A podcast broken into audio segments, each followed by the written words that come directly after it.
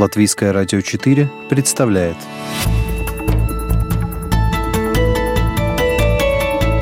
Человек и его поступки. События и его значения. В программе «Мир в профиль»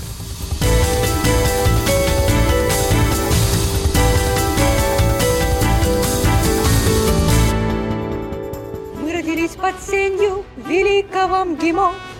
Еще больше Это гимн Московского государственного института международных отношений на всех 53 языках. В 2010 году ВУЗ был включен в Книгу рекордов Гиннесса как университет, где преподают наибольшее количество государственных языков. Сегодня их более полусотни, среди них редкие восточные – пушту, дари, персидский и даже суахили. Договариваться на языке врага э, всегда легче с врагом или с оппонентом, чем э, идти через переводчика. Во-первых, ты очень много теряешь нюансов, во-вторых, ты теряешь время. Врага или оппонента? Вы в разных контекстах Ну да, употребили вы- разные. вы в дипломатии- Сегодня это кто, оппонент или враг, вот другая страна? Соперник, да, в данном случае. Выпускник МГИМО Янис Зелманис сегодня ни с кем не соперничает, но знание португальского, русского, английского и шведского заметно помогает в работе и коммуникации. Октябре МГИМО исполнилось 75 лет. Кузница российской дипломатии сегодня насчитывает 13 факультетов и институтов, 1200 преподавателей, 50 тысяч выпускников. Кроме того, это первое место в мире по скорости трудоустройства. В разные годы выпускниками МГИМО были министр иностранных дел России Сергей Лавров, действующий президент Азербайджана Ильхам Алиев и президент Казахстана Касым Жамар Такаев, телеведущая и общественный деятель Ксения Собчак, предприниматели Владимир Потанин и Алишер Усманов, музыкант Александр Скляр и другие. Это программа «Мир в профиле» сегодня о том, как меняется дипломатия и насколько сложно находиться на острие международных отношений. Кирилл Бабаев – яркая фигура в российских деловых кругах. Ученый, востоковец, для души в Риге открыл музей «Мир шляпы». Из МГИМО Кирилл Бабаев вышел сразу двумя дипломами – специалиста по международным отношениям и бакалавра регионоведения, эксперта по Дальнему Востоку. Какими вообще студенческие годы были в таком серьезном, как казалось бы, вузе? Ну, вы знаете, очень увлекательно. На самом деле, это были такие смутные времена немножко, потому что никто не понимал, как сложится наша дальнейшая судьба. Все-таки 90-е годы, такое время и перемен больших. Тем более, что мы понимали, что раз вуз ведомственный, значит, у нас будет возможность э, пойти по дипломатической стезе, но тогда это было совсем не популярно. Тогда э, люди хотели быть бизнесменами, никто не хотел идти в МИД, никто не хотел идти на государственную службу, там очень мало платили денег.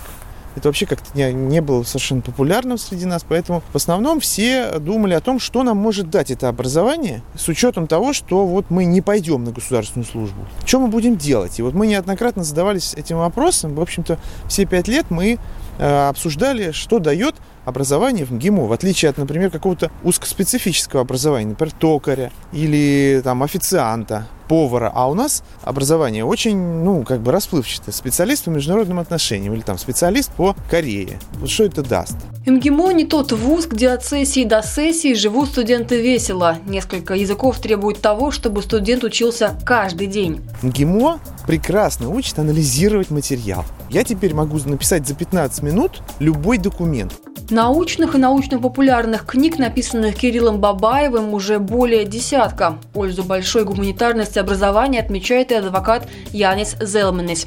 Студентом он был сознательным, даже несмотря на то, что в своей группе был самым молодым. ГИМО, а, я думаю, до сих пор он сохраняет э, профиль э, гуманитарные знания плюс филология. Да? В моем случае это была юриспруденция, и уникальность моего образования, представляете, конец 80-х годов. Да, реально, в 1990 году я открыл учебники, которые говорили про банкротство в США, в ФРГ, во Франции. То есть изучал э, право неплатежеспособности. Ну, когда еще тут еще и концом социализма толком не пахло, да?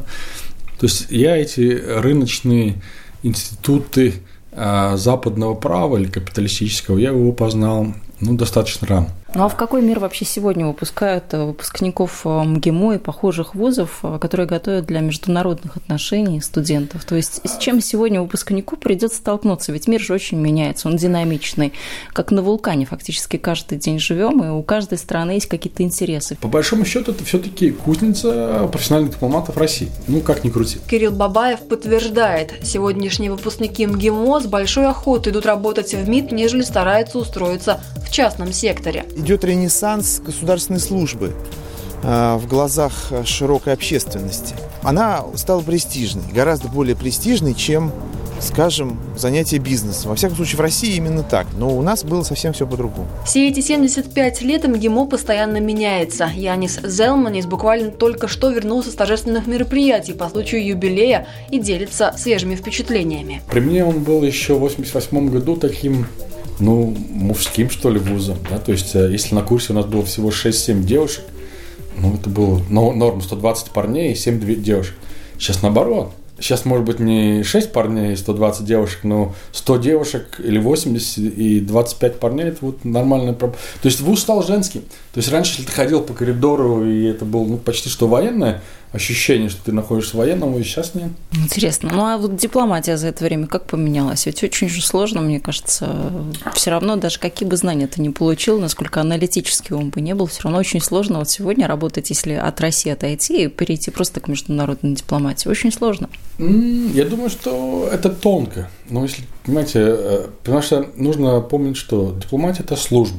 Ты должен эти взгляды и позиции государства продвигать ну, нежно, что ли, компромиссно, дипломатически, потому что, ну, никто тебя не будет слушать, если ты будешь там орать, что твое государство лучше, оно всегда право, и никто тебя, ну, как бы, это не, дипломатия не получит, да? это, это будет просто не дипломатия.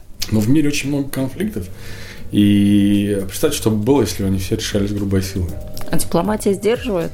Ну, как-то все-таки придется договариваться. Дипломаты обладают особым даром – ладить. Это имеет первостепенное значение для установления климата доверия. Даже несмотря на то, что порой Дипкорпус достаточно жестко отстаивает позицию страны. Дипломатия всегда была искусством тайным. Но в последнее время все больше становится явным, и удержать что-то за закрытыми дверями уже труднее, отмечает журналист и международный обозреватель Леонид Млечин. Вообще говоря, дипломатия всегда была искусством, а скрытым от широкой публики, и в этом была сила. Одна из важнейших составных частей успеха дипломатии – это возможность говорить с коллегами от открыто и откровенно, зная, что никто ничего потом публично не скажет. В этом вся сила, потому что ты можешь сесть и что-то обсудить и делать это совершенно уверенный в том, что ничего не выплывет, потом не возникнет скандал. А теперь все преобразилось. Наоборот, дипломатия приобрела публичный характер. И видно, что это очень нравится руководителям государств. Им кажется, что они сами прекрасно справляются со внешнеполитической деятельностью, что они сами могут даже заменить целые министерства иностранных дел и все самостоятельно уладить. Особенно это видно по Соединенным Штатам Америки, где начинается и где заканчивается работа американского госдепа, если президент США Дональд Трамп чрезвычайно активен в социальных сетях. У него 66 миллионов подписчиков, и из его твиттера можно узнать о внутренней и внешней политике США быстрее и больше, чем из новостей. Это новая реальность. На смену старой дипломатии приходит цифровая дипломатия нового времени. Вот только кодекса этики сетевой дипломатии пока не появилось.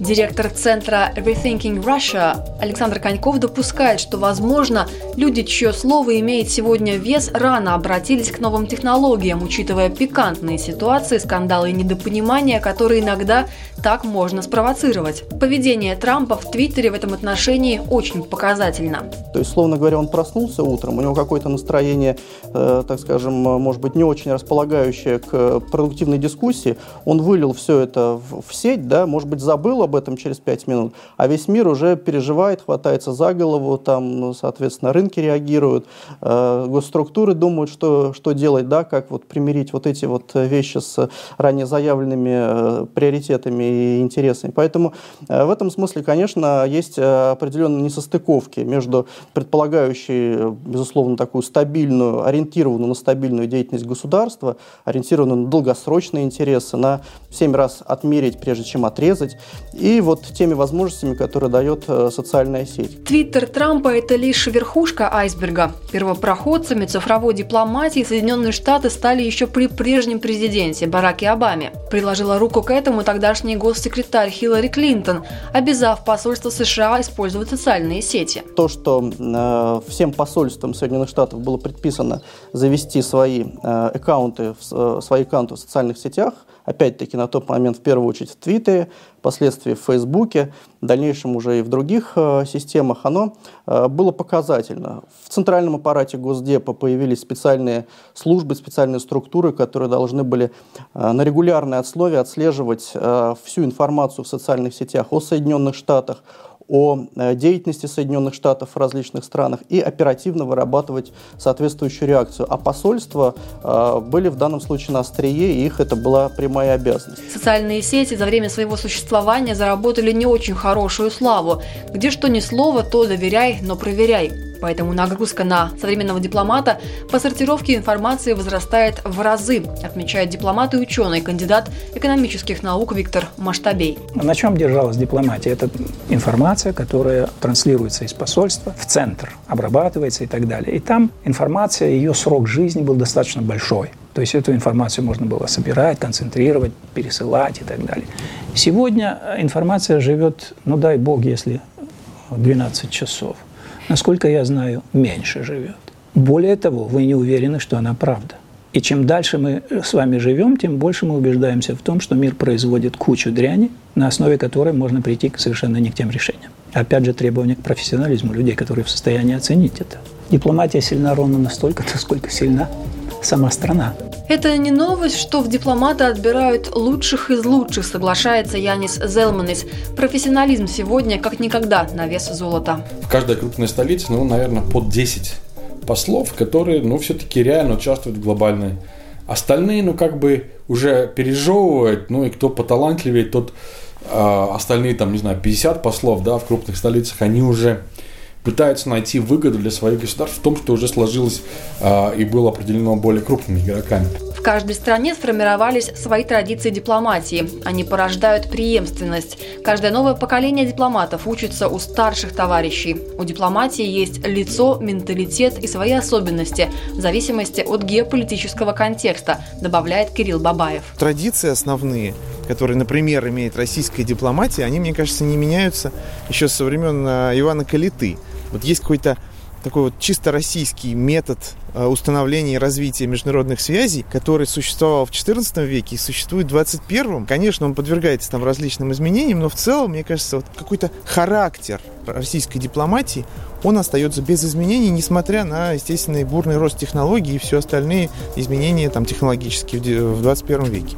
Между тем, нельзя недооценивать степень открытости современной жизни. Технологии все же накладывают свой отпечаток. В шутку некоторые эксперты говорят, что самым надежным рабочим инструментом дипломата остается печатная машинка. Проводить тайные переговоры сегодня действительно значительно сложнее, чем 50-40 лет назад, отмечает международный обозреватель Леонид Млечин. Все становится открытым и переходит на личности. Конечно, личная дипломатия имеет колоссальное значение.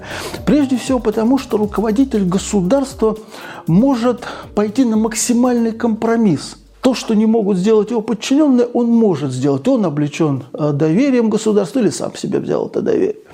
Он может сделать то, на что не решатся ни министр, ни кто бы то ни было еще. Но нет в истории ни одного серьезного соглашения, которое не было бы подготовлено заранее. В этом все дело. Да, руководитель государства на каких-то переговорах, на финальных переговорах может что-то сдвинуть в ту или в другую сторону, но сами по себе переговоры, соглашения, договор или еще что-то, пакт, должны быть подготовлены заранее. Для этого существует дипломат. Нынешнее положение дел в мире адвокат Янис Зелманис называет посттрамповской эпохой. Дипломатия в любом ее проявлении будет все больше востребована. Все конфликты, все противоречия очень сейчас обостряются, они открываются, но как-то их не надо решать. Да? То есть сейчас в моде решение стало в моде, э, стиль или метод решения – это санкции. Но при этом даже когда идут санкции между Китаем и Америкой, ну, они же ведут переговоры, а это чистая дипломатия. И когда ты понимаешь, что или ты договоришься, или на миллиарды взлетят завтра санкции, ты начинаешь понимать, ну, тот же Brexit, да, это, это, раз в истории, один раз такое происходит. И ты начинаешь понимать ну, уникальность этого момента. И тогда ты начинаешь реально понимать, что вот люди, которые представляют свои государства в тех случаях, они должны в себе всосать все лучшее, что было в истории дипломатии той страны, они являются представителями, они отобраны из лучших из лучших, чтобы представлять свою страну в очень критический момент. Да, это не просто какие-то случайные люди, а на них лежит вот такая историческая миссия. Историческая миссия, несмотря на изменения внешнего характера дипломатии, должна сохранить свою основу, считают сегодняшние собеседники программы «Мир в профиль». Это должно остаться разговором профессионалов на профессиональные темы. Дипломатия секретна не для того, чтобы от народа что-то спрятать, а для того, чтобы подготовить выгодные для страны решения.